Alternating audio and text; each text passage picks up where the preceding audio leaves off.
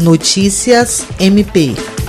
O Ministério Público do Estado do Acre, por intermédio da Promotoria de Justiça de Cruzeiro do Sul, conheceu as instalações do ITPAC Cruzeiro do Sul, instituição de ensino recém-instalada no município, que está ofertando o curso de medicina e já conta com 100 alunos em duas turmas. A visita contou com a presença do promotor de justiça e coordenador do GPRD Juruá, Iverson Bueno, e do diretor-geral do ITPAC Cruzeiro do Sul, Hernani Benincá.